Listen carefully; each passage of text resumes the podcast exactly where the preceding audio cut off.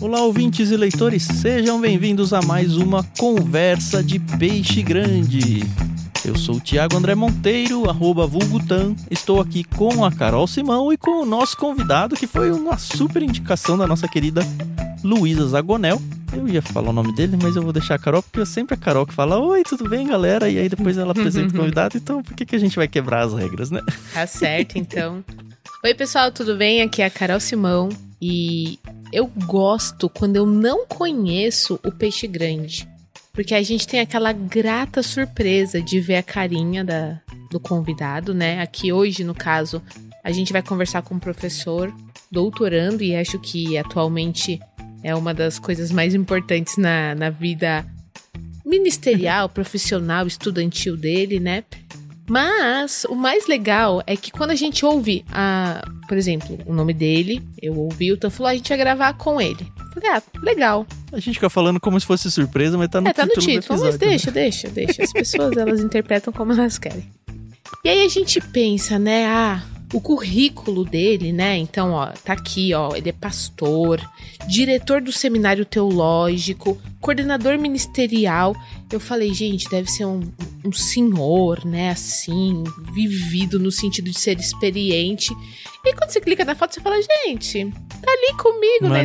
É, não é mais novo do que eu, mas tamo ali, entendeu? E é? Mas de do que eu deve ser. é, mais novo que você ele é, Tam. Mas o que é legal é que tão jovem aos olhos do- dos homens, né? E já tão preparado, né? Se instruindo, indo atrás. Isso é tão bacana. E eu sei que você já tá, já sabe quem é, mas a gente vai conversar hoje com o Ednardo Duarte. Mas ele já falou que a gente pode chamar ele de Ed. Então a gente vai conversar hoje com o Ed. Tudo bem, Ed? Tudo bem, Carol? Tudo bem, Thiago, né? Que legal conversar com vocês. E um molecão, né? Até parece, né? Já tô com quase 40 aí, mas é um molecão mesmo.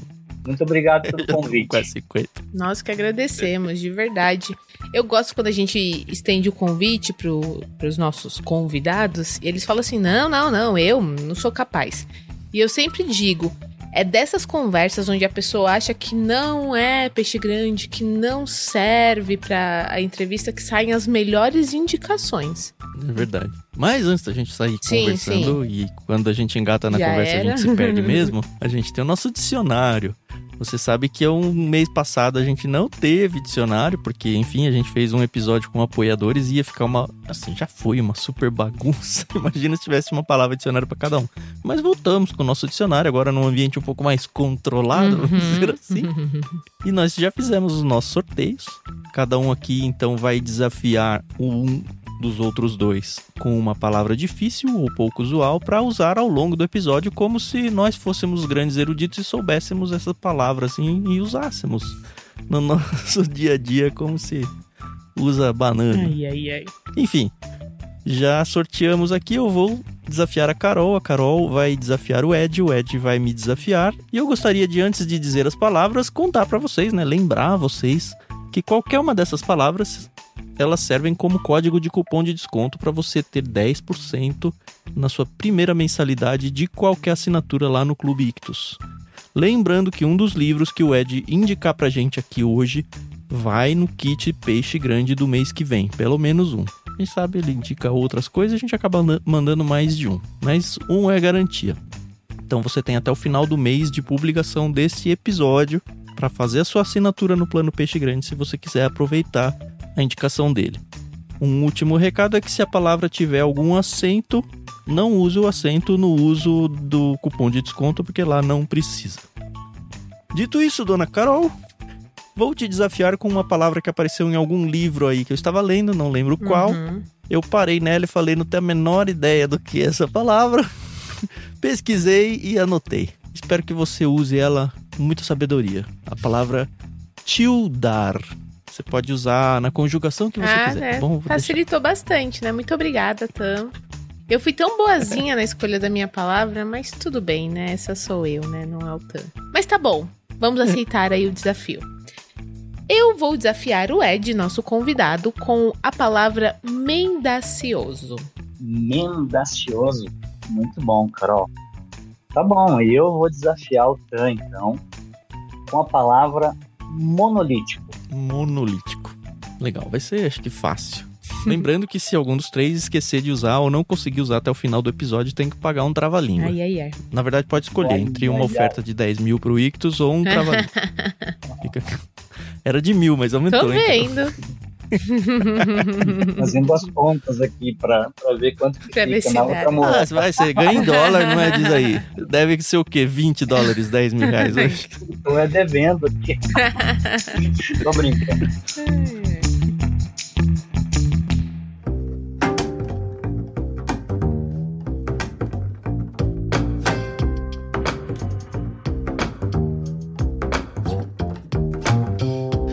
Ô, Ednardo, eu tenho uma dúvida antes da gente engatar na conversa. Porque, enfim, a gente tava, como diz aqui no Brasil, né? Puxando sua capivara.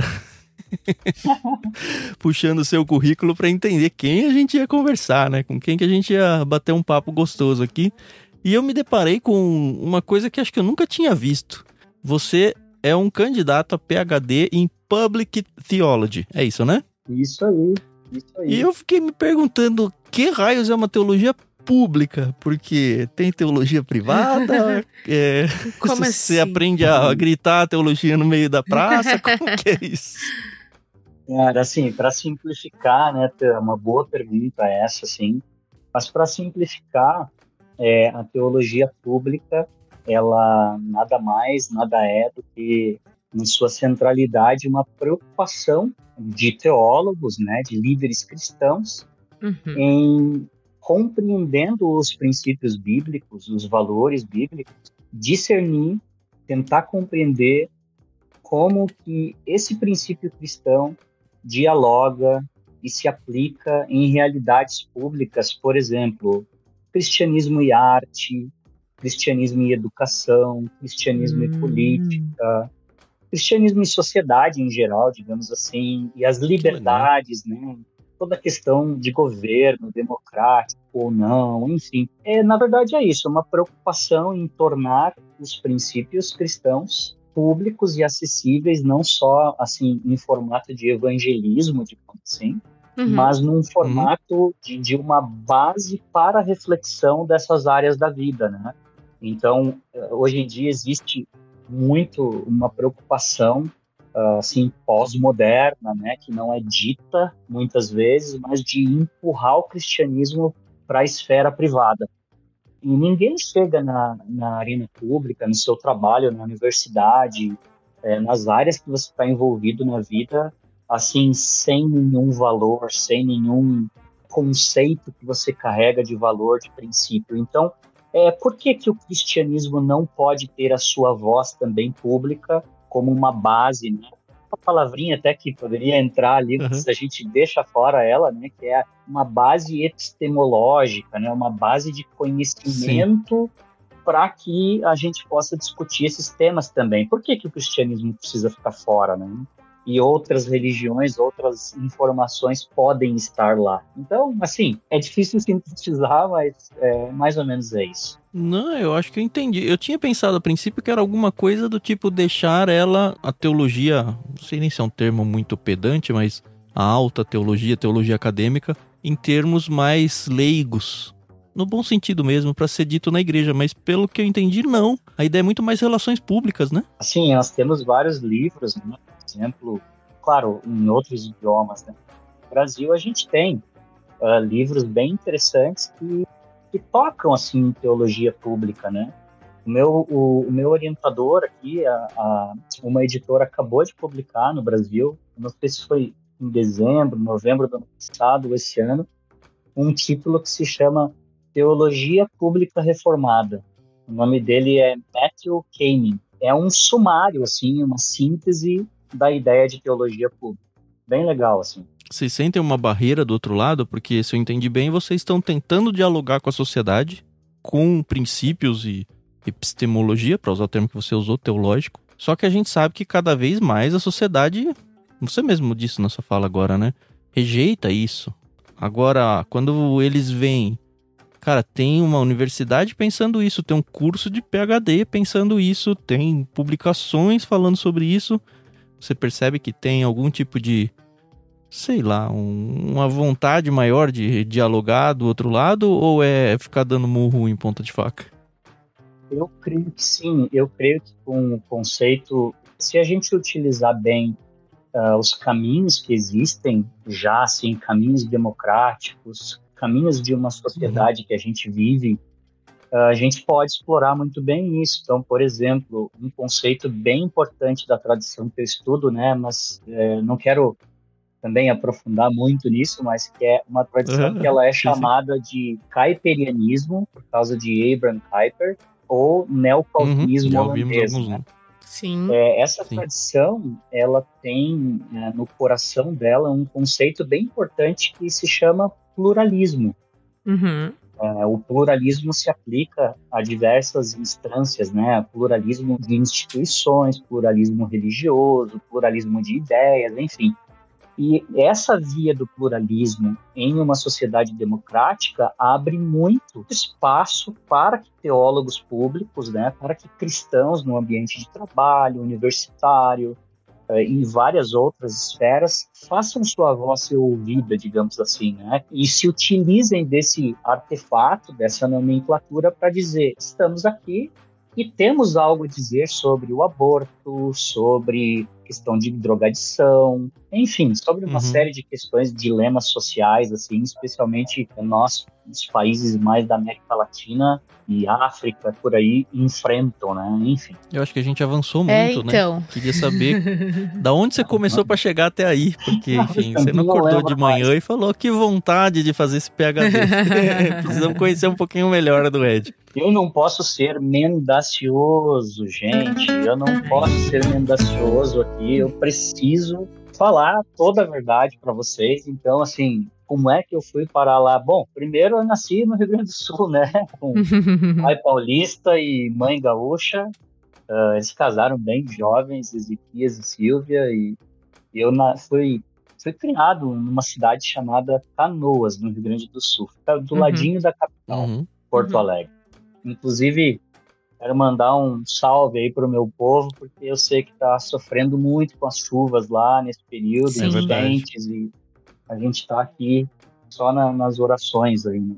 Uhum. Mas eu, eu me criei lá em Canoas, nessa cidade, jogando bola, né, tirando o tampão do dedo, jogando bola descalço na rua, nos campinhos. Uhum. Saudades. Torcendo pro Internacional, sofrendo com o meu Internacional, que eu tanto amo, né? Você passou pelo mesmo que eu passei um dia antes, é isso? Exatamente. Na Liberta. Pior que eu tava torcendo pro Inter, viu? Que pena.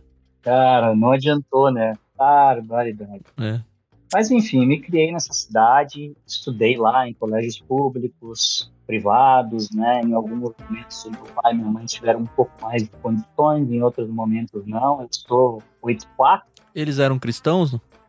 É, sim, o meu pai ele foi criado numa matriz mais assim conservadora, né, batista independente. Uhum. O pai uhum. dele, meu certo. avô era pastor, pastor leigo e plantador de igreja e tal, e mecânico de aeronaves. Não sei se Uau. vocês lembram da VASP e da Transbrasil. Uhum. Lembro. Uh, mas o meu avô, ele veio de aquela história antiga, né? Vem de Pernambuco, traz a família para ganhar a vida em São Paulo. E aí foi lá que os meus tios e meu pai nasceram em São Paulo, interior de São Paulo. Uhum. E meu avô então adquiriu essa profissão de mecânico de aeronaves. Foi lá que, que ele se converteu e foi treinado por pastores americanos. Se tornou um pastor leigo, né? Ele foi Olha. parar no Rio Grande do Sul uhum. por causa da Varig. A Varig contratou ele ele uhum. foi para lá, só que era muito caro morar na capital, em Porto Alegre, então ele foi morar em Canoas, que era mais barato, e plantou uma igreja lá. Então uhum. o pai nasceu e cresceu nesse ambiente que o pai dele era um pastor e a minha mãe de matriz católica, católico romano. A história também assim vem para Canoas do interior do Rio Grande do Sul com a família para ganhar vida e se desenvolve nessa cidade de Canoas. Aí os dois se conheceram, e tal. Minha mãe uhum. acabou transicionando da fé dela, se convertendo, conhecendo o Evangelho de Jesus Cristo. E eles, uhum. muito jovens, eles são bem. Eu tô com 39, eles têm 59. Então eles se casaram ah, bem cedo. Olha. É, realmente, uhum. uau. 19 e 20 aninhos. E foi que isso, legal. eu me criei ali. Só que aproveitando tudo que tinha na, naqueles bairros ao redor da minha casa, jogando bola e passeando. Canoas era muito tranquilo na época. E aí, crescendo ali no sul, às vezes as pessoas pensam que o sul não é o Brasil, né? Não sei por que as pessoas têm essa ideia, né? Quase que tem uma língua é, diferente. e é tão... Se bem que tem os ba e o tchê aí que... É, tem umas coisas meio estranhas, né? Depois eu posso explicar os tipos de bar, né? Posso te falar os tipos de bar que existem. Né? Que legal. Mas e aí, por crescer num lar cristão, então você teve muita influência da Bíblia, né? Eu acho que quem nasce em lar cristão, um dos primeiros livros, se não o primeiro livro que tem contato na vida, é com a Bíblia, né? Foi assim com você? Você também passou aquela transição de, ah, agora eu não quero saber muito do evangelho. Crescendo num lar cristão, como é que você foi parar num seminário, por exemplo? Pois é, gente. Assim, a minha história ela inverteu um pouquinho ali o esquema, porque eu acompanhava muito meu avô e meu pai com sete anos de idade.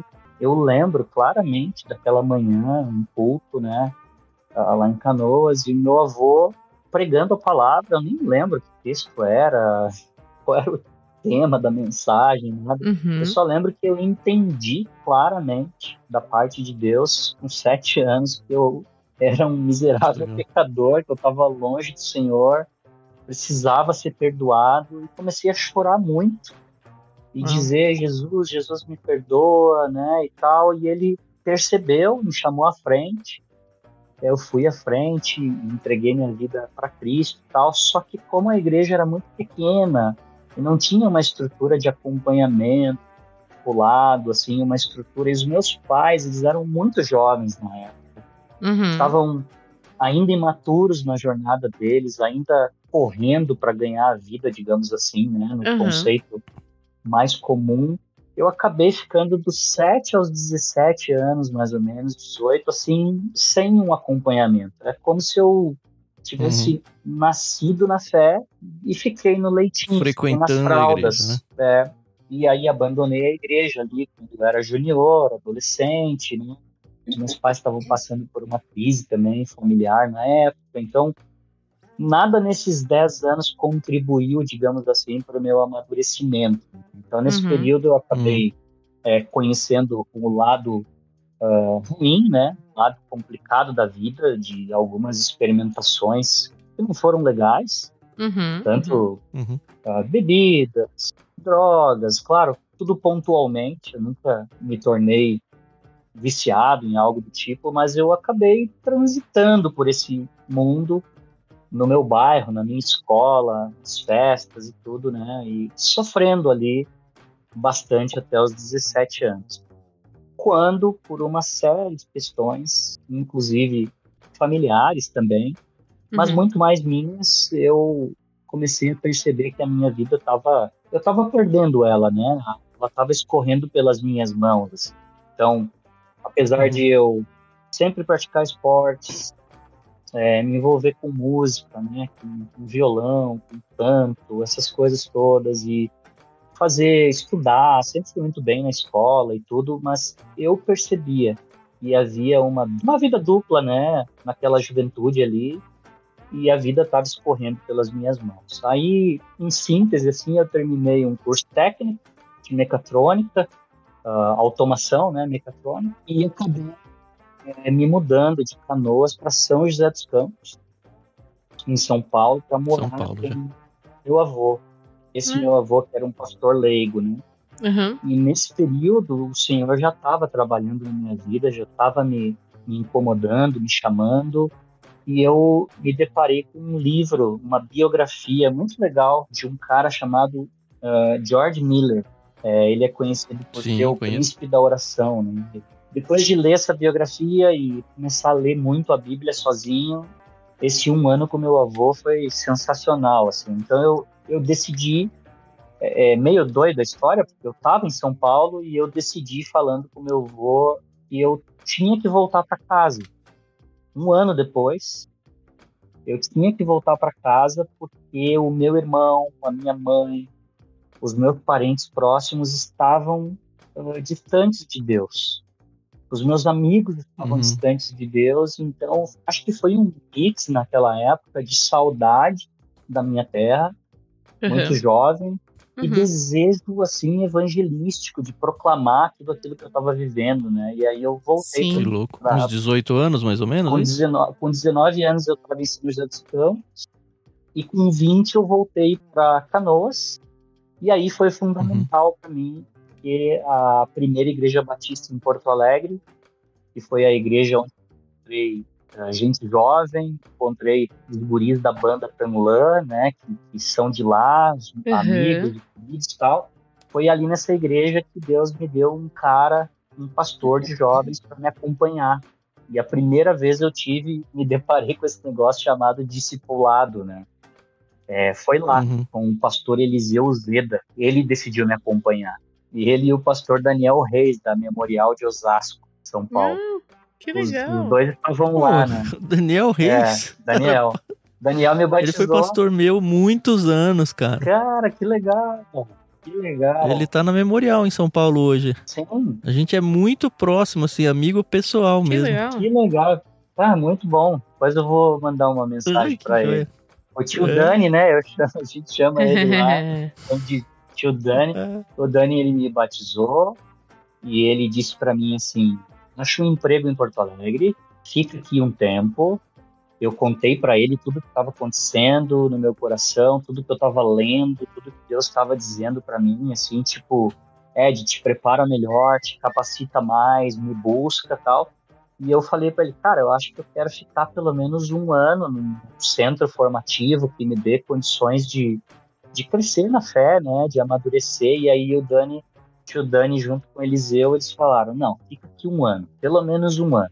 E a gente vai te acompanhar, tu vai servir no ministério aqui com adolescentes, com juniores, e a gente vai te discipular nesse um ano.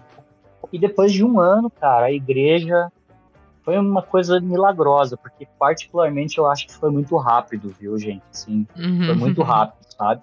Uhum. Mas, tipo, eles levantaram sustento, pedi as contas da Varig, vendi meu carro, juntei uma grana, levantei mais alguns mantenedores e fui no ano de 2005, com 21 anos, para o Palavra da Vida em São Paulo, fazer o uhum. bacharel em teologia.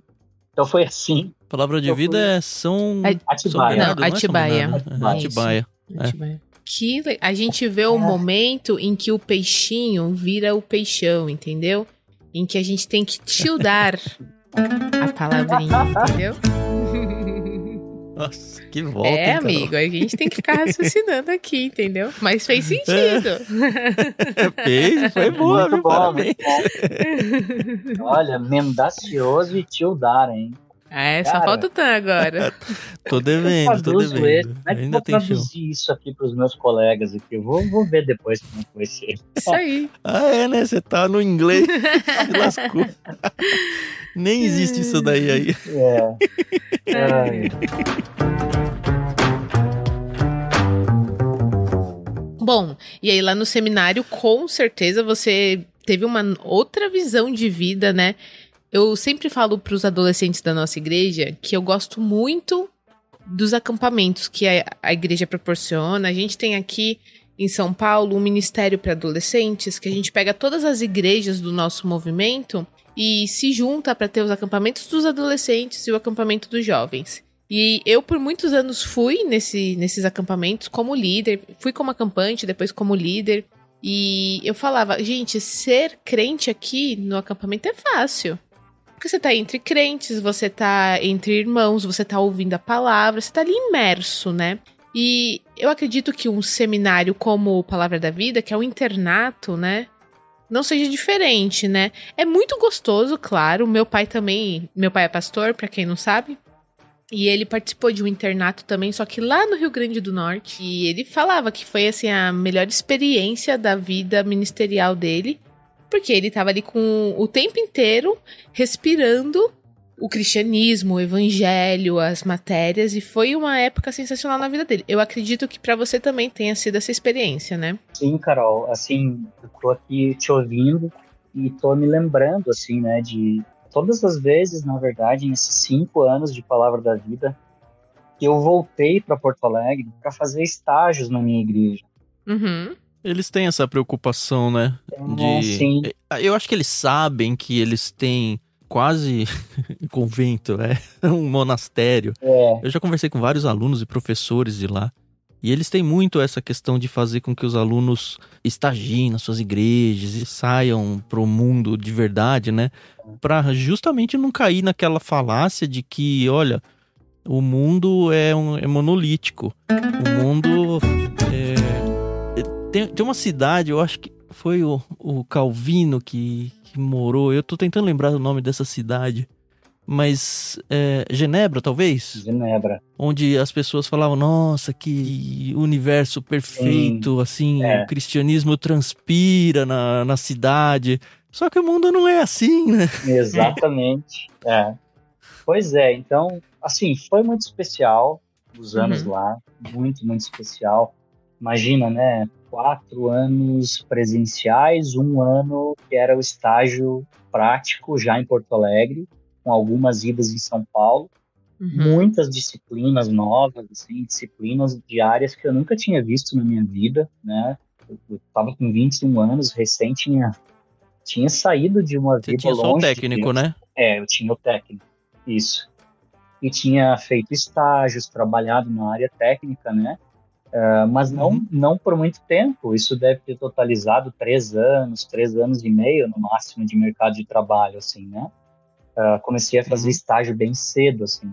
Mas essa época foi incrível para mim, porque era como uma esponja, assim, né? Tudo que eu ouvia, tudo que os professores passavam, as famílias estavam muito disponíveis para tomar café, para conversar, para tirar dúvidas, e todo o padrão quebrado da minha família, assim, que eu tinha experimentado, eu comecei a fazer aquele mosaico, né? Juntar de novo um pouco e colar um pouco das peças do que é ser um, um cristão, o que é uhum. ser um homem, é, como que é esse negócio de família na visão de Deus, a minha sexualidade que, que tinha sido rasurada, lá eu começo a compreender melhor, né? Claro que já tinha começado com na igreja local, mas nesse uhum. período me trouxe uma certa substância, assim, né? Uhum. Toda essa fase diferente da vida. Então eu voltava para Porto Alegre para fazer os estágios assim e eu encontrava com muitos amigos meus não cristãos eu encontrava com os meus familiares então, foi uma fase um recorte da minha vida assim que eu,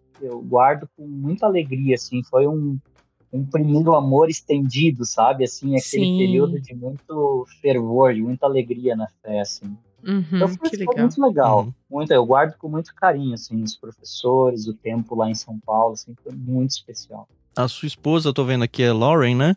Ela é, é Lauren. Ela é brasileira? Ela é daí, não? Ela é brasileira. É Lauren, né?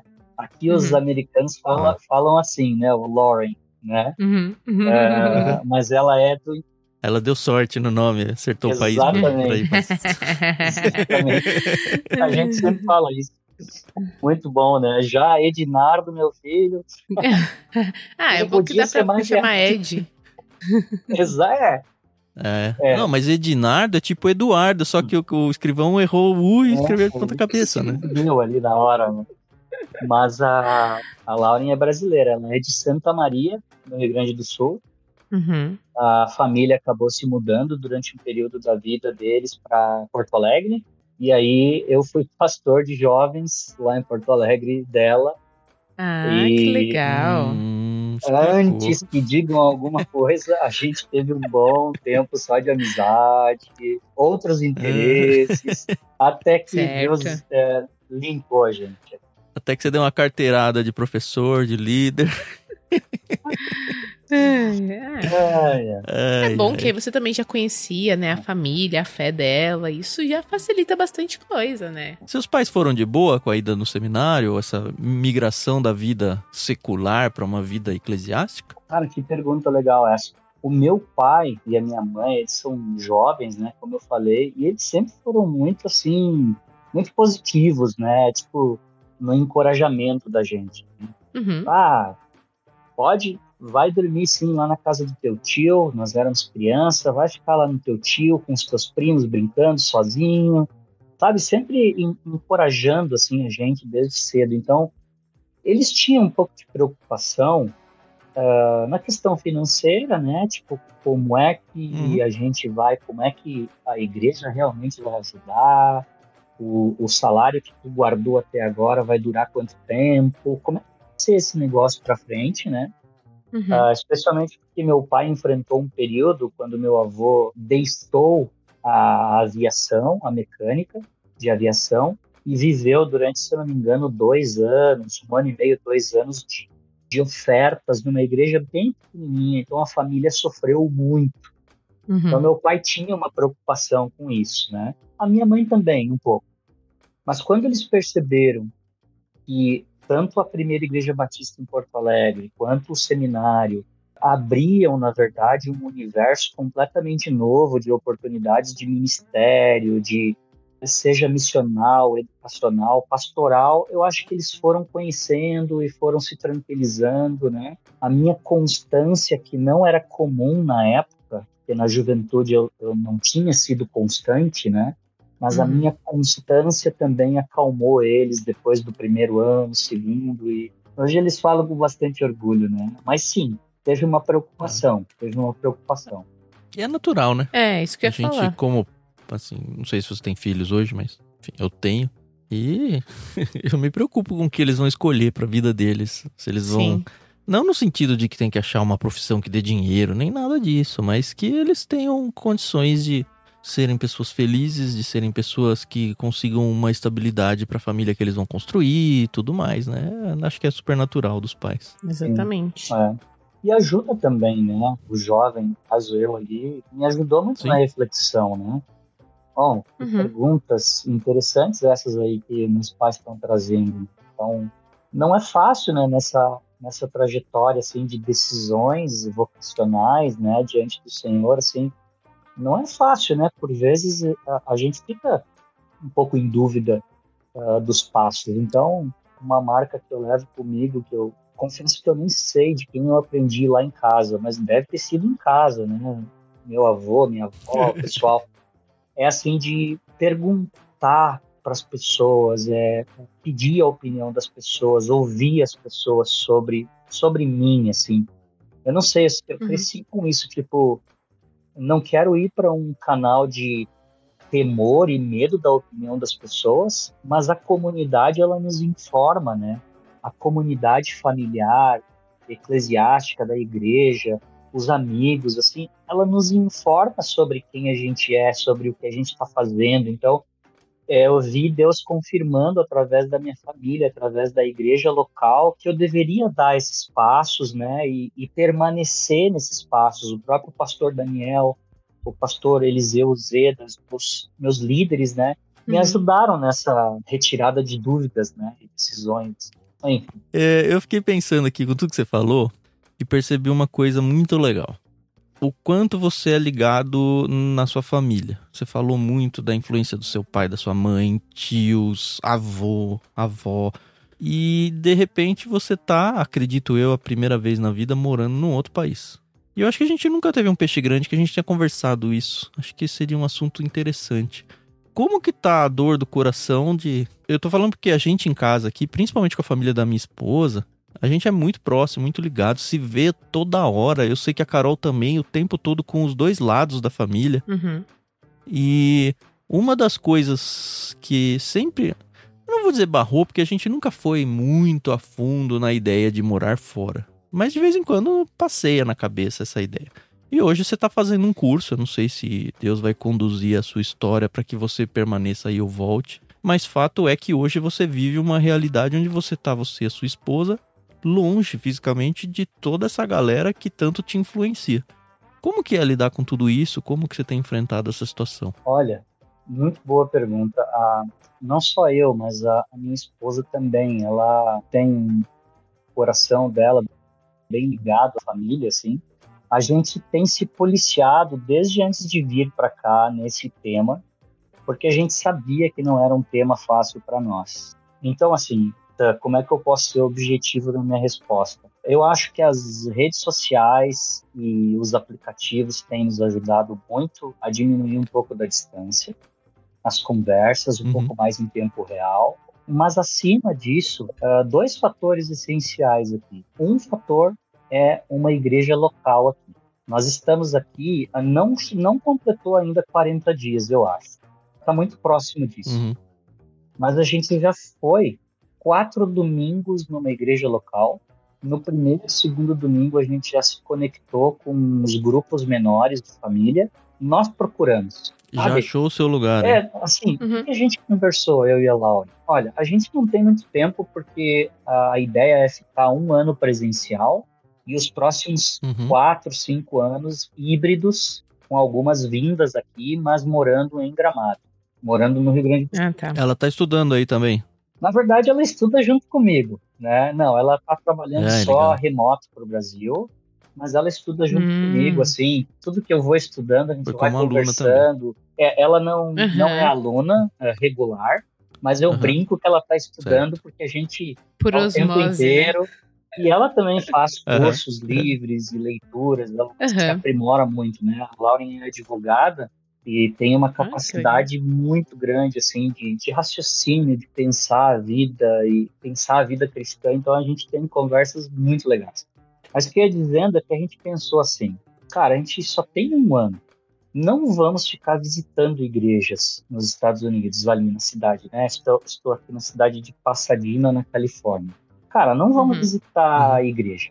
Vamos pegar uma indicação com amigos, o meu mentor, e vamos. É lá que nós vamos. Então a gente está indo hoje numa igreja bem legal aqui, uh, próximo de casa, 10 minutos caminhando a gente chega. Já fomos Nossa, aos domingos. Que inveja. Uh, uh, é pertinho, né? ajuda muito. já estamos indo no, no, grupo familiar, com muito legal de estudo bíblico. Fomos em outras reuniões para conhecer a igreja. Então, assim, já, a gente já deve ter ido umas 10, 11, por aí vezes, em 30 dias, 40 dias lá, criando laços. É, uhum. também estamos criando laços aqui no seminário, né? Eu estudo aqui no, no Fuller, ele se chama né, Fuller Theological Seminary, é o Seminário Teológico Fuller aqui em Pasadena. Estamos criando laços aqui também com as ferramentas que eles dão, alunos, colegas, grupos disso, grupos daquilo, né? E uma outra coisa muito especial, caminhar juntos pela cidade todo final de tarde início da noite. A gente uhum. fez um combinado. A gente já falhou, acho que duas ou três vezes por força de algum evento, mas todos os outros dias é cada um pega uma garrafinha d'água, seu documento e a gente sai para andar. Então, nesse tempo a gente conversa bastante, um escuta o outro, curte a cidade, explora a cidade, mata um pouco da saudade de relacionamentos assim, né? Então, é Sim. isso, cara. Eu acho que dois, três pilares aí: mídias sociais, a igreja local e nós aqui também cuidando um do outro nesse período, né? Mas não é fácil, não, cara. É pouco ah, tempo. Vocês estão casados há quanto tempo? Nós estamos há cinco anos e meio. Ah, é um bom tempo. Bastante já. Mas essa questão que o Ed trouxe sobre igreja local é muito importante. O meu marido ele trabalha numa rede de hotelaria que tem pelo mundo inteiro e ele tem, ele sempre teve, desde a época que a gente namorava, o desejo de ir para fora. E nunca esteve no meu coração sair do Brasil por N fatores. E hoje, mais do que nunca, porque eu tenho um filho de quatro anos, outro que está para nascer. E eu tenho, como o Tan falou, minha família muito perto. Então, os meus pais, os meus sogros, minhas irmãs, meus cunhados, a gente tá ali sempre se vendo, convivendo conversando o tempo inteiro. Sabe quando você não enjoa de uma pessoa? É a gente com a família. Então, é muito gostoso. Eu lembro que uma vez eu tava conversando com uma missionária, muito amiga minha e do Tan, e eu falei para ela, eu falei: "Ah, dona Anitta, mas se a gente for embora para um outro país, para um outro local, que igreja que a gente vai frequentar e, e, e, como é que vai ser a minha vida? E ela falou assim: Deus, ele, ele supre. E quando você tem uma igreja que te acolhe tudo fica um pouco mais fácil. E ela é uma americana que mora no Brasil. E aquilo me acalmou muito. O é. meu coração acalmou, acalmou demais. E eu falo pro meu esposo, eu falo, olha, se realmente for da vontade de Deus, no sentido de que ele permite que a gente vai, número um, eu quero que a gente vá para um lugar onde a gente possa criar os nossos filhos de uma forma brasileira. Eu não quero perder uhum. é, esses laços. E eu quero uma igreja local que a gente consiga frequentar e, e, e, como você falou, ser abraçado e participar das coisas. Eu sou muito ativa na minha igreja, então eu não consigo ser aquela pessoa que entra só para ouvir e vai embora. Eu preciso saber como é que as pessoas estão, como é que foi a semana delas. E eu acho que isso é fundamental pra gente ter um relacionamento eclesiástico, como você trouxe. Pra gente. Poxa, nós não somos irmãos em Cristo? A gente tem que conviver, né? É isso. Então, isso é uma coisa que eu amo, amo na igreja local.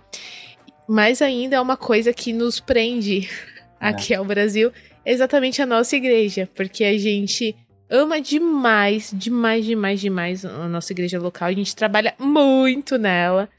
E eu não sei se um dia realmente Deus vai querer que a gente vá para outro local, porque eu acho que eu ia sofrer demais essa questão. Todas as outras, obviamente, estariam somando, mas essa questão de ficar longe da família, de sangue e a eclesiástica ia pegar bastante. Mas deixa uhum. eu te encorajar, Carol, assim, é, quando, quando eu conheci o meu mentor e ele fez o convite para é, vir para cá tentar, né? Primeiro para tentar o processo, né? É, uhum. A primeira pessoa que eu conversei foi a Lauren, né? Obviamente. E, e a uhum. Lauren foi muito clara comigo, assim. Ela disse: Meu bem, eu não tenho vontade de ir para fora, mas eu sei que tu pensa sobre isso, ora sobre isso e dá passos, né, de preparação uh, buscando uhum. talvez uma, uma oportunidade. Então, assim, Sim. eu vou contigo, eu topo essa e uhum. veja só como que Deus cuidou das coisas, né? Eu sempre queria ficar um pouco mais, talvez uns dois, três anos, né? Mas veio de uma forma que um ano vai passar rápido, Sim. vai sanar um pouco dessa curiosidade, desse desejo que eu tinha também de aprimoramento. De morar fora, né? E facilitando uhum. também para a própria Lauren. E eu estou lembrando aqui, por exemplo, do livro do Ricardo Barbosa, não sei se vocês já leram O Caminho do Coração. E não conheço. Não. Já vou anotar aqui como indicação. Muito bom esse livro. Eu costumo dizer que ele é da categoria de, de espiritualidade, de formação espiritual, formação do nosso caráter, né? O caminho do coração. E eu tô lembrando de dois livros, na verdade, que é O Caminho do Coração, do Ricardo Barbosa, e Confissões uhum. de Agostinho, obviamente, esse bem ah, famoso, é né? Muito bom. Mas dois livros maravilhoso. eles tocam muito na questão das nossas limitações, das nossas fraquezas, em todos os sentidos, né? Emocionais, psicológicos e e a gente uh, reconhecer diante de Deus e das pessoas a nossa limitação, como nós somos pequenos e vulneráveis. E dessa forma, eu acho que a gente consegue entrar num desafio como esse mais consciente, assim, né? Assim, uhum. não, não é porque a gente está conversando no podcast, é, é, né, eu não estou sendo mendacioso mesmo, uh, mas a gente conversou tá muito hein? sobre isso, eu e a Laura. Tipo, olha, uhum, quais são os uhum. nossos pontos fracos? Como é que a gente pode diminuir um pouco disso lá para a gente não sofrer tanto assim, né? Então eu encorajo uhum. vocês a, se vocês têm o desejo, é, não se prenderem por causa de relacionamentos, porque Deus até aumenta a rede de relacionamentos e cuida, cuida da gente, assim. Tá sendo bem especial Amém. o tempo aqui. Ah, eu acredito. Não, só para os ouvintes não acharem que eu sou a chata, eu já falei pro Fernando, meu esposo, que realmente, se acontecer, eu vou estar tá junto, eu vou junto, levo os filhos, levo a casa, levo. Só deixo os livros aqui porque realmente não dá. Mas eu leva não vou ser Kindle, a né? pedra né? de tropeço. É, exatamente, leva em Kindle. Mas é, eu falo pra ele, foi uma coisa que Deus já tem trabalhado na minha vida. É uma coisa que Deus tem trabalhado na minha vida, porque realmente a gente tem visto que uma hora isso vai acontecer. E não necessariamente para outro país. Ele tem a oportunidade de ir para outra cidade, para outro estado, enfim. O mundo é muito que é se grande, afastar né? da família também, né? Ai, gente, agora com criança pequena que é tão importante ter rede de apoio, vocês não têm noção. Ah, o Thiago tem noção. Mas, enfim, e são fases da vida, nada é, é para sempre, né? Então, a gente realmente tem orado e tem conversado bastante sobre isso.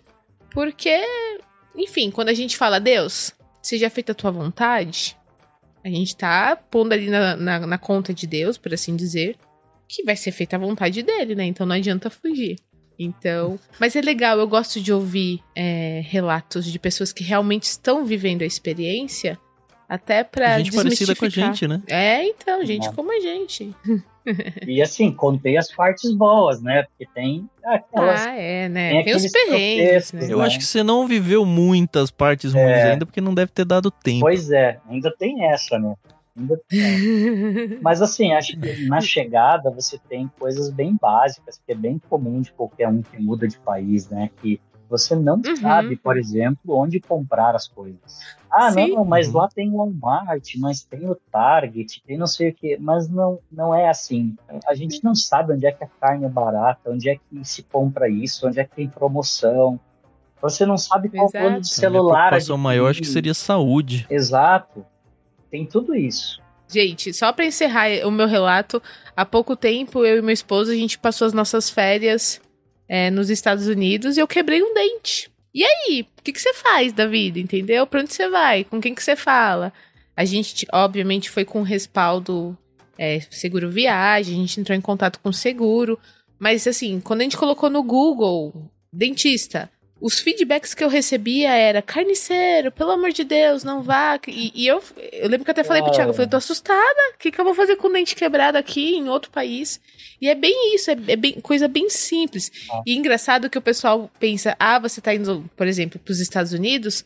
Não, por favor, me traz um Lego, um Funko de não sei o quê. Chocolate Gente, tal.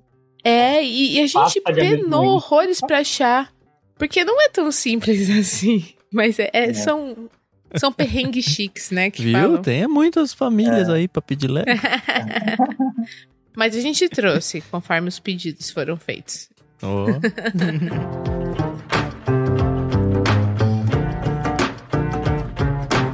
Muito bem. Ed, nós convidamos você para participar do nosso podcast porque nós somos pessoas que amam livros. E tem aqui, inclusive no Discord, que é onde a gente está gravando esse programa, o Léo Romano, que é um dos nossos apoiadores lá no Catarse. Ele tá sempre presente aqui com a gente. E ele sabe o quanto a gente gosta de livros. Ele também gosta. Mas, enfim. Um pouquinho. Queremos chegar naquela parte gostosa, onde você começa a falar sobre os livros que te moldaram, que mudaram a sua perspectiva. Pode até trazer livros que você não curtiu tanto, mas que foram importantes para você. Então, o microfone é seu. Legal. Eu vou fazer o seguinte, então. Eu vou uh, falar sobre três livros, uh, digamos assim, não cristãos. E eu separei um livro, assim, da minha infância, digamos assim, quase uhum. junioridade ali.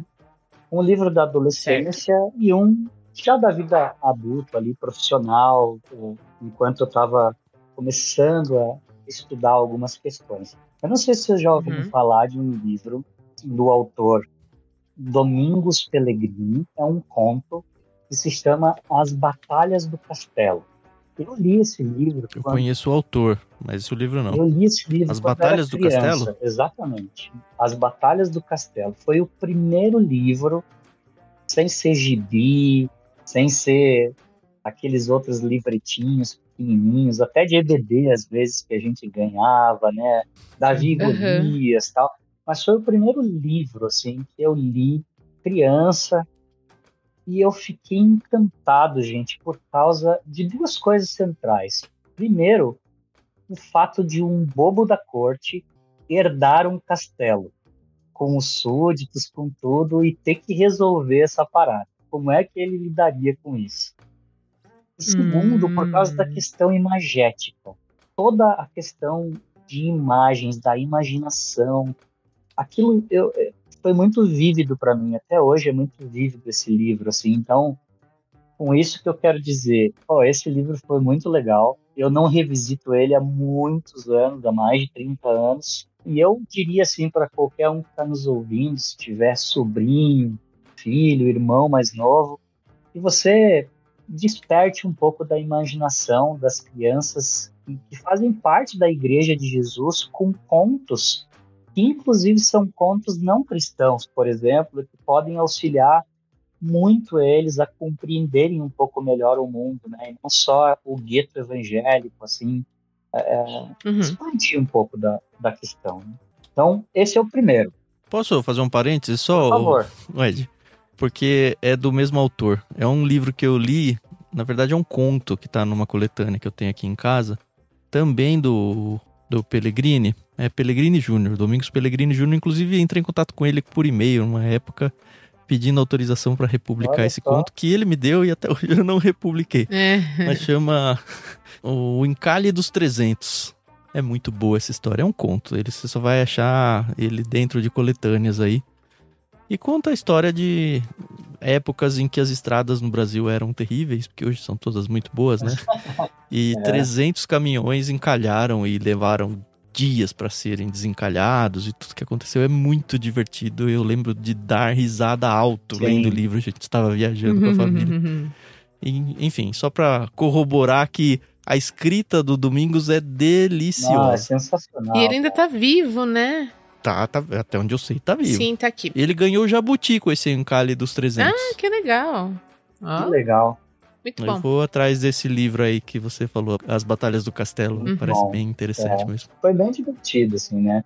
Na minha adolescência, eu vou falar agora um livro que é mais, assim, mainstream, né? Mais bem conhecidinho e tal, que é O Mundo uhum. de Sofia. Mas por que, hum. que eu hum. quero falar desse livro, O Mundo de Sofia? Não é porque eu concordo com tudo, porque eu nem lembro de tudo que está escrito lá, mas é porque uhum. o meu professor de filosofia do ensino médio, do primeiro ano do ensino médio, trouxe para gente esse livro para a gente entender um pouco do pensamento dos filósofos de uma maneira um pouquinho mais divertida para quem está começando, um pouquinho mais palatável uhum. assim. E de novo eu toco uhum. no ponto da imaginação porque foi incrível, né? É como um teatro que está acontecendo, com discursos e narrativas, e aquilo me despertou não assim para dominar o pensamento dos filósofos ou uhum. algo do tipo, mas despertou a minha curiosidade sobre uma vida muito maior do meu umbigo, né? Na minha adolescência, uhum. digamos assim. E por fim, o terceiro livro já é um livro mais sério, né? Eu estudei depois de fazer teologia eu fiz um curso, aquelas especializações da. Eu não sei se é em, acho que em São Paulo tem, em Campinas, especializações da, uh, da FGV. Eu fiz uma especialização uhum. em Porto Alegre em gestão de pessoas. E nesse curso, uhum. que durou dois anos e meio, mais ou menos, eles nos passaram vários livros, mas eu trouxe um livro aqui de liderança que me marcou muito. O nome dele é O Pipeline de Liderança, os autores são Saran, Drotter e Noel.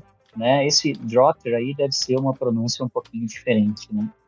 E eu gostei muito desse livro. Eu sei que ele é um pouquinho mais assim objetivo do que os outros. Os outros tocam as subjetividades da nossa imaginação, da nossa vida. Mas esse é um pouquinho mais objetivo, assim, porque ele delineia um pouco de papel da liderança, como a liderança se relaciona com os seus pares, como é que ela deve enxergar o seu desenvolvimento na organização, né, em cargos, e, e foi muito legal para minha vida, assim, digamos, profissional, né, não apenas teológico, mas teológico gerencial, digamos assim, a parte de gestão também. Né. Então, uhum. esses são os três. Você acha que é um livro interessante para quem não está estudando gestão, nesse, nesse tipo de coisa? Tem princípios bacanas? Eu acho que talvez seria melhor para quem está estudando gestão, porque ele é, um, ele é mais uhum. focado, assim, né? Provavelmente para quem certo. não está estudando gestão e quiser algo de liderança, vai ser legal mais assim biografias ou talvez um livro um pouco mais uhum. inspiracional, né? Um pouco mais leve do que esse. Esse é um pouquinho mais. Fala em biografia, aquela biografia que você sugeriu lá do George Miller, você lembra quem que é o autor ou o título exato do livro? Ah, eu não consigo agora de cabeça, a não ser que, eu, que a gente uhum. usar aqui, né, o Google. Mas eu posso posteriormente te passar isso, se eu não encontrar. Legal. Tá bom, a gente deixa na descrição do programa se não entrar no áudio. Aqui. Legal. Bom, e o resto, assim, daí são vários livros, assim, cristãos. Não sei se vocês querem uhum. entrar também. Opa! Mas eu fiz umas, oh, umas listas aqui, né? Bom, eu já mencionei. Aliás, antes de você entrar nos cristãos, o, o Ed, Carol, sabe quem escreveu O Mundo de Sofia, não? Sei. Foi o, o mesmo autor de A Biblioteca Mágica de Bibi Bolkin. É isso, é isso aí, que a gente já brincou aqui também no Clube. Sim, sim. Interessante como os autores, eles passeiam aí por aí. Eu só não ouso dizer o nome lugares. dele. É, eu passo também.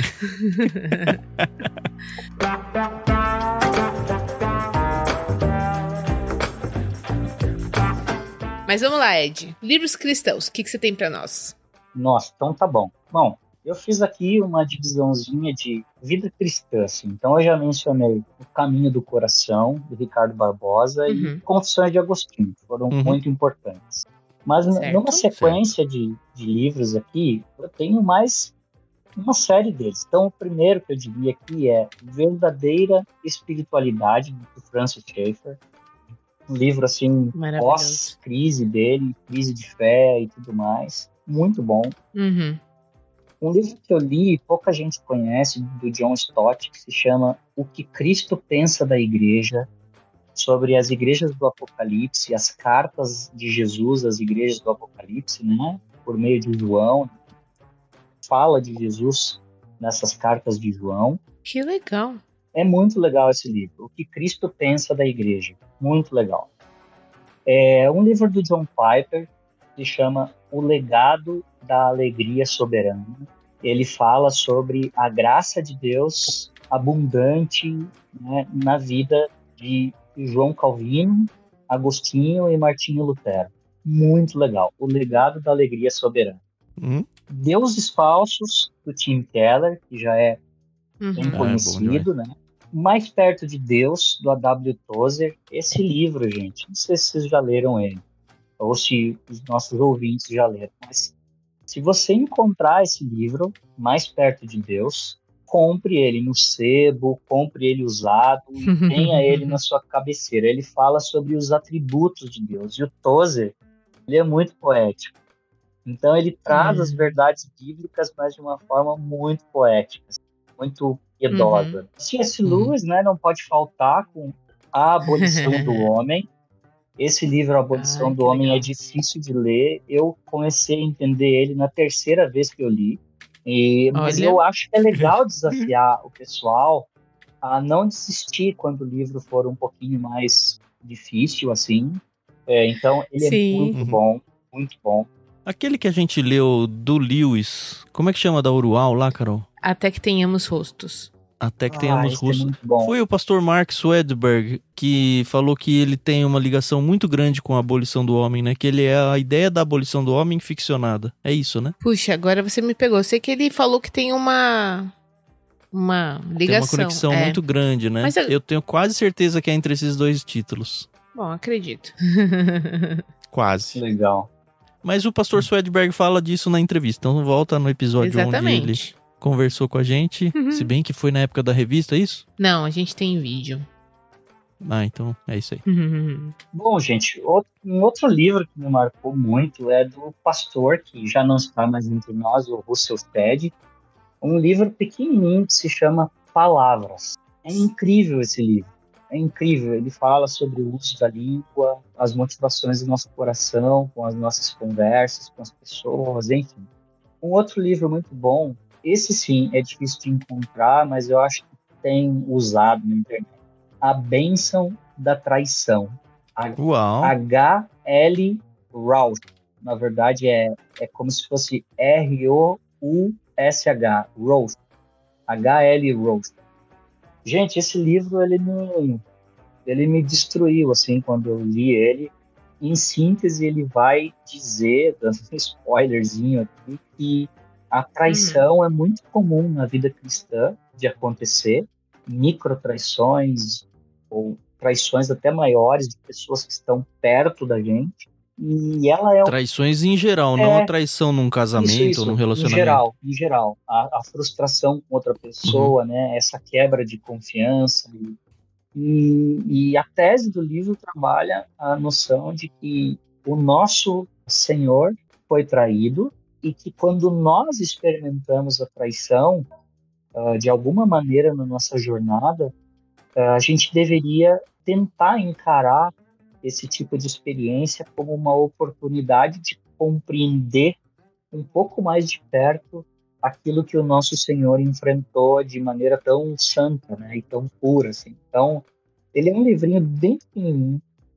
Uma amiga chamada Roseli, psicóloga cristã, ela me, me passou, eu li esse livro e foi Uhum. incrível, assim. Bombástico. É, tô empolgado aqui com a lista, né? Tem um do Eugene Opa. Peterson, Ah, vamos lá. tem um do Eugene Peterson muito bom, gente. que Também tá na minha lista dos, dos meus 10 preferidos, assim. Hoje ele se chama A Vocação Espiritual do Pastor. Mas quando ele foi lançado, ele foi lançado como A Sombra da Planta Imprevisível, Eugene Peterson. E esse livro trata do chamado de Deus para o profeta Jonas e como ele foi chamado para Nínive, mas ele estava sempre querendo ir para Tarsis. E então Uhum. traz um pouco do dilema nosso como cristãos, né, e, e líderes assim, de reclamarmos silenciosamente ou até com palavras do ambiente ministerial que o Senhor colocou nós num determinado momento da vida e sempre Uhum. desejar Tarsis, sempre desejar algo Uhum. que na verdade não existe, né? Como uma fuga, né, digamos assim. E para fechar essa lista de formação espiritual, eu estou lendo um livro agora, ele é em inglês, então seria mais para o pessoal que tem acesso, né, que já lê, ou para quem quer se desafiar. Se chama To Be Near of God, do Abraham Kuyper, né, do, do Abraham Kuyper. É To Be Near of God, né, para estar próximo de Deus, né, estando próximo de Deus. É, é muito Uhum. bom esse livro e é de formação espiritual. Aí todos os outros livros que eu tenho aqui, eles são mais assim com a cabeça, ah, digamos, de um coordenador, de um diretor de seminário. São seriam coisas mais Sim. até instrumentais para quem quer se desenvolver. né? Aí eu deixo para vocês, Uhum. se vocês querem Uhum. que a gente entre ou não. Se não, tô com vocês. Ah, eu acho que assim, duvido que a gente vai mandar isso aí no clube. Mas sempre tem alguém que Agora- possa ouvir e querer, e se é, interessa. então, justamente. Legal. É isso que eu ia falar. É. Eu acho que mencionar o livro, de repente, é- a pessoa pelo menos ouve o nome de um autor novo ou se interessa pelo título. Então acho que não é perdido de jeito nenhum. Então, bom, então eu vou avançar para a gente não estender muito nisso também. Primeiro, eu Uhum. coloquei um bem básico, assim, de métodos de estudo bíblico para quem quer se aprofundar. O nome do livro é Vivendo na Palavra, de Howard Henry. Cara, esse livro é um que tesouro. coisa, hein? Esse livro é um tesouro. Esse a gente não vai mandar com certeza, né, Carol? Ai, ai, ai. Ai, não, não, é deixa, eu- deixa eu contar. É que o Léo tá aqui, mas é o livro que a gente escolheu pra esse kit. Nossa, Que a gente tá mandando agora em outubro. Corrente. que legal. Esse livro é bom, maravilhoso. Muito Foi bom. por causa desse, assim, a editora Batista Regular foi que uniu eu e o Thiago. Nós trabalhamos nela por muitos anos juntos. Ah, que legal. Que legal. Muito bom. Enfim, a Nossa. gente não vai mandar mais adiante, tá? Já foi. Já foi, Tá é. bom, legal. Um outro é de interpretação bíblica. O nome dele é Há um significado nesse texto de Kevin Van Hooser. É uma pergunta, né? O título. Há um significado Uhum. nesse texto. Esse já é um pouquinho mais denso, mas para quem quer é, se aprofundar mais nos tipos de interpretação bíblica e coisas desse tipo. Pregação, eu coloquei um do Keller, bem novo, né? Pregação, comunicando a fé na era do ceticismo. É um livro muito joia. Discipulado, o nome do livro não fala de discipulado, mas ele é incrível, do Robert Coleman. O Plano Mestre de Evangelismo. Esse livro é sensacional, assim. Ele mostra um processo de discipulado, da escolha de um discípulo até uma capacitação dessa pessoa na fé na ótica de Jesus Cristo, de como Jesus Cristo lidou. Eu estudei esse livro no seminário. É, bom, Bom, mesmo. né? Eu acho muito legal. ele. É Igreja Centrada, sobre igreja, né? Eclesiologia, do Keller também. Liderança, eu separei um livro de um professor. Ele foi ex-professor aqui eh, do seminário onde eu estudo, o Fuller. O nome do livro é Etapas na Vida de um Líder. É Robert Coleman. Muito bom esse livro. E para caminhar mais para o fim, eu separei um de teologia bíblica, que se chama Foco e Desenvolvimento no Antigo ou no Novo Testamento também, do professor uhum. Carlos Oswaldo, que foi reitor por, muito, por muitos anos da Palavra da Vida em São Paulo. Separei o livro que eu mencionei de teologia pública no início do meu mentor aqui, o orientador, o Keyning, uhum. que é Teologia Pública Reformada, e os últimos três. Sobre teologia política, para quem se interessa por essa área, um livro de David Poises, ele é um neocalvinista, né, e dialoga bastante com o Brasil também, se chama Visões e Ilusões Políticas. É muito interessante, muito saudável, assim. Uhum. Sobre cosmovisão, um livro chamado Verdade Absoluta, da Nancy Pierce. É muito bom esse livro. E para fechar, um autor brasileiro, o Ricardo Agreste, pastor Ricardo Agreste, de Campinas. Feito para Durar, sobre casamento. Esse livro foi um livro que eu e a Lauren curtimos muito ler e conversar junto. Ele é pequenininho, assim, fácil de ler para quem está noivo, namorando. Feito para durar, Ricardo Agreste. Então, eu já ouvi bastante sobre esse livro, não, não conheço, mas é. já ouvi várias pessoas recomendando mesmo. É bem legal, bem legal. E é isso, gente. Acho até que fiquei demais essa lista aí, hein? não, não, mas é nossa, ótimo, foi é fantástico. Ótimo. Mesmo a lista dos livros mais técnicos, maravilhosa, gente. Eu leria é, Ele já começou um que a gente acabou de mandar, né? Exatamente. Vários aí Ai, podem mas... ir facilmente. Alguns a gente já mandou, inclusive. Uhum. Sim.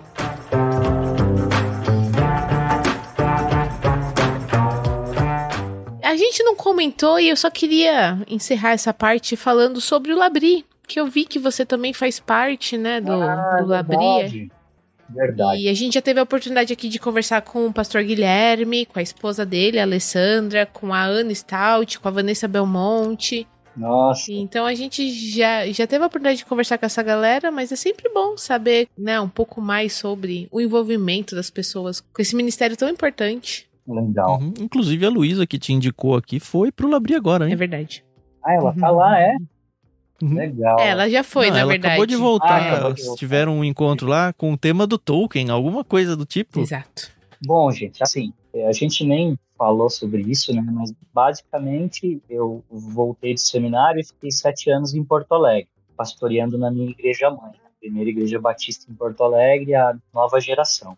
Depois desse uhum. tempo, uhum. eu também trabalhei um pouco no mercado de trabalho durante dois anos e meio, quase três anos na parte de gestão de pessoas. Certo. E fui convidado para ir para Gramado, para fazer parte né, do grupo de missionários do Teach Beyond Brasil, onde a Luísa uhum. também atua.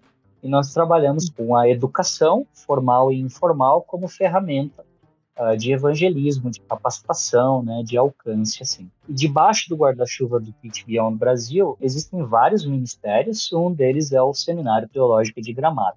Então, atuo lá na Constituição, uhum. junto com a nossa equipe, né, minha esposa faz parte dessa equipe, e a gente atua também, eu e a Lauren, numa espécie de comissão de amigos de Labrisul. Então, eu não sou um obreiro, né, oficial, eu não sou missionário de Labrisul, mas eu faço uhum. parte, eu e a uhum. Laura, eu acho que a gente já está uns seis anos, cinco, seis anos, mais ou menos, junto com os queridos que, que são líderes lá e obreiros, o Josué, a Lili e outros casais, uh, fazendo parte dessa comissão que pensa o Labrisul. O Labrisul fica na cidade de Voti, no Rio Grande do Sul. Por muito tempo ele ficou em Novo Hamburgo, os encontros mensais aconteciam lá para reflexão e as reuniões de várias pessoas ali de igrejas.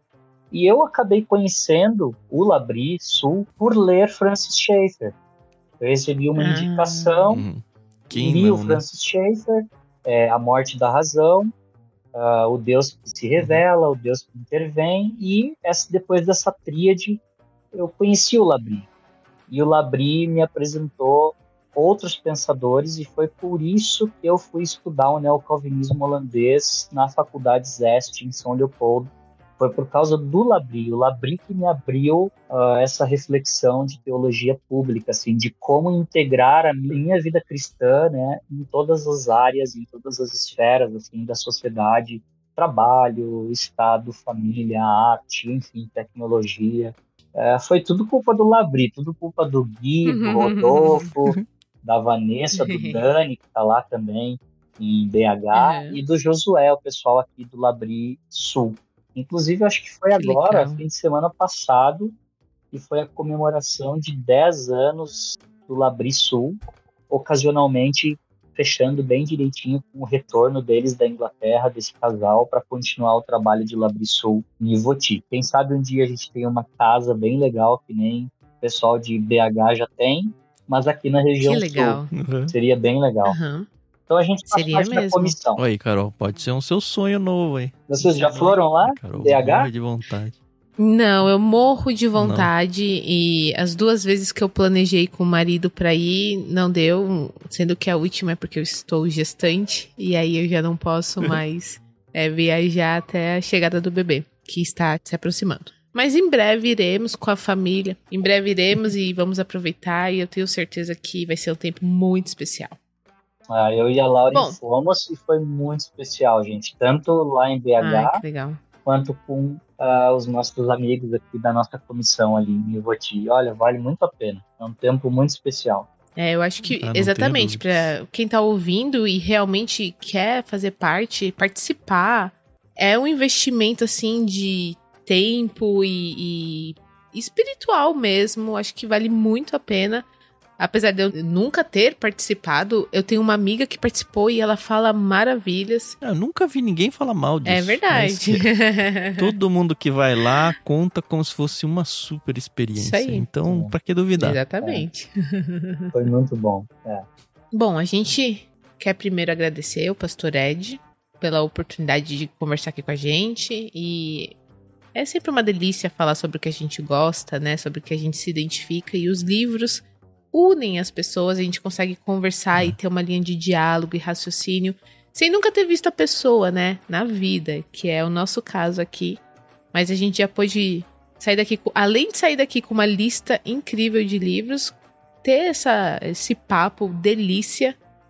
E como último bloco do nosso programa, a gente tem o ping-pong, que são perguntas rápidas que eu costumo fazer pro pessoal. Você pode justificar a sua pergunta ou só dizer sim, não e, e tá tudo bem. Sua resposta, no caso.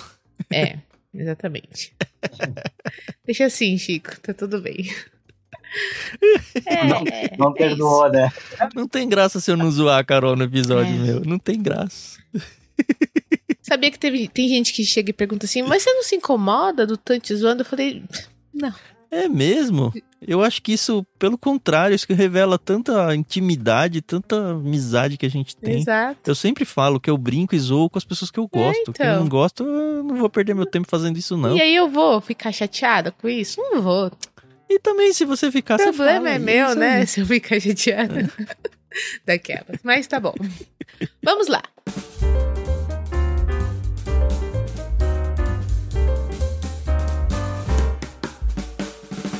Último bloco. Ed, prefere livro físico ou digital? Físico. Mas eu acredito que tá usando mais o digital por Tô causa usando do. mais o digital. Mas gosto É. muito de físico. E eu confesso legal. para vocês que eu não riscava meus livros. Agora o bicho vai pegar, né? Mas eu vou dizer. eu não riscava os meus livros. Mas eu conheci um cara, inclusive eu não sei se vocês já conversaram, mas vale muito a pena conversar. É o Davi Lago. Eu conheci ele em 2019, em Espírito. Santo. A gente estava pregando lá numa conferência e a gente acabou se conhecendo. E o Davi risca todos os. Vou, tô contando o segredo do Davi aqui já. Depois o Davi me, me pega né, na saída. Mas o Davi risca, eu fiquei muito impressionado. A gente conversou muito, eu, ele e minha esposa. Ah, e eu vi ele riscava muitos livros dele com caneta, gente. Eu não faço isso. né? Eita. Eu uso É uma com lápis, lapiseira, uma lapiseira, vou tomando nota.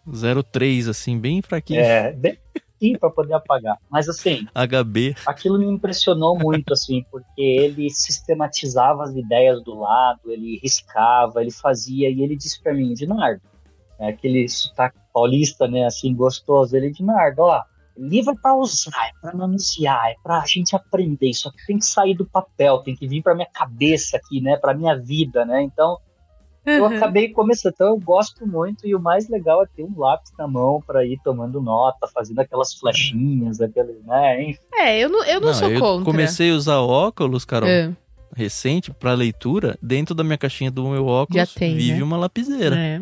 Eu só uso pra ler É. e eu não vivo sem lapiseira no livro, não. Eu não sou contra riscar o livro, eu sou contra uma outra pessoa riscar o meu livro, que já É aconteceu. verdade. Riscar um livro emprestado. verdade. aí é de Aí- lascar, né? Aí é complicado. Eu emprestei um livro Aí pra você uma não pode amiga riscar, e ela não riscou. pode quebrar lombada, É. não pode fazer nada Não, disso. melhor nem pegar emprestado, entendeu? A pessoa só pode se aproveitar das notas que a gente já fez no livro. A gente já Isso deixou, mesmo. Isso. entendeu? Exatamente. Ó, lá em casa, Exatamente. na biblioteca, os alunos, né, tem dois, dois protocolos. Ou você lê no meu escritório, ou eu tiro foto de você com o livro na mão para eu saber onde é que tá o livro e com quem. Porque eu já Sim. perdi tanto livro que o pessoal leva na igreja, o pessoal levava e nunca mais, ó. Tá espalhado. Essa da Tem- foto é boa, eu comecei a fazer há muitos anos. Na verdade, eu não empresto mais livros, né? Mas quando eu emprestava, eu fotografava e eu percebia que a pessoa ficava muito sem graça. E é pra ficar mesmo, porque aí. senão não devolve. é. E aí é, é legal que quando ela vem devolver, ela pede a foto. Aí ela fala: agora devo- tira a foto que eu tô te devolvendo. Isso aí. Eu falei: tiro com prazer. tenho um álbum de É. figurinhas aqui dos meus alunos com os livros na mão já. Ah, que legal. o, aquele ator Antônio Fagundes, ele gosta muito de ler. E ele fala que quando ele gosta tanto de um livro, ele compra pros amigos dele, porque ele quer falar do Compra livro. vários. Exato. E aí ele fala: pra eu não ter que emprestar o meu livro, eu compro. Ainda não tô nessa fase. Quem sabe um dia, né, a gente tenha esse recurso de. Financeira, você diz. né? Exato, financeiro. Quando você for Um atriz recurso da de Globo, né, chegar estiver ganhando bem e tal, aí você, né? É, então. Então já fica aí a negativa pessoal que eu nunca serei atriz, tá bom? Mas tá bom, vamos lá. Você costuma abandonar uma leitura quando você não gosta ou você fala assim, não, não tô gostando, mas eu vou até o fim? Ah, eu tô abandonando, Carol. Eu confesso. Muita Eu tô, coisa, eu tô né? numa, numa fase que a dinâmica de leitura é muito grande, então é, eu tô abandonando. Ah, ah, Por Uhum. vezes a gente chega num, livro, num texto, Mas tô e sentindo que você se sente meio mal com isso. eu me sinto mal, porque tem aquele toquezinho, né, inerente ao leitor, assim, de eu tenho que terminar esse negócio, né? Mas eu tô abandonando, Uhum. eu tô abandonando. assim. Tô sendo mais seletivo. É. É. Faz parte, né? São fases da vida, né?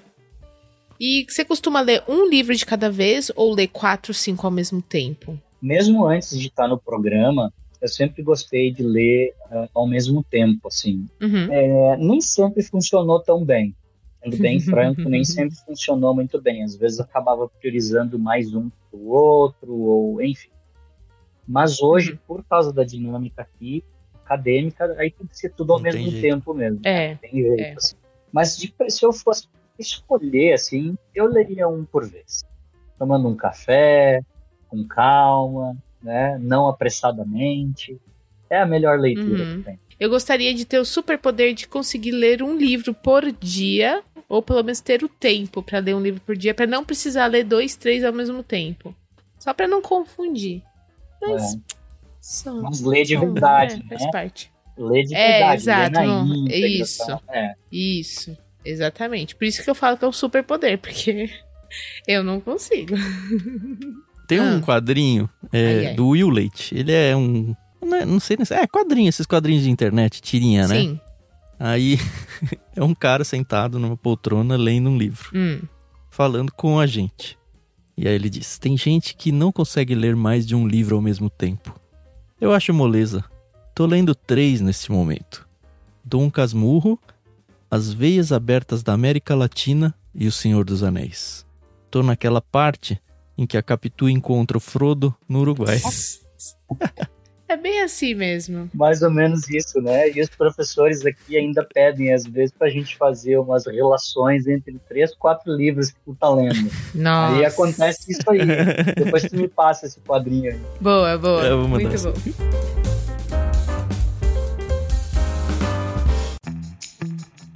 Tá certo, eu acho então que a gente encerra por aqui. Eu agradeço demais ao Ed pelo tempo. Agradeço aí pelas indicações, pelo papo, que foi muito legal, muito edificante. E eu espero de verdade que esse ano passe aí rapidinho para vocês poderem voltar para o Brasil, mas que vocês consigam aproveitar cada dia, cada minuto. E se der tempo de você ainda passear com a esposa, faça isso. Toda noite, né? Ah, É o que ele tá fazendo. exatamente. e que Deus continue abençoando sua vida. Ministério a gente vai acompanhar de pertinho. E espero que, quem sabe, um dia a gente se encontre aí no sul. No É. céu nos encontraremos. Esse aí tá garantido, Mas né? em É, vida, eu vou estar lá. né? Vocês eu não É, sei. eu vou. Mas aí, assim, pra quem quer te acompanhar de perto, faz o quê? Procura você onde que você é ativo e que arrobas. Olha, assim, aquela atividade toda, assim, né? Assim, a gente Não dá, posta né? uma coisinha, né? Mas assim, eu tô no Insta, no arroba Duarte Ednardo.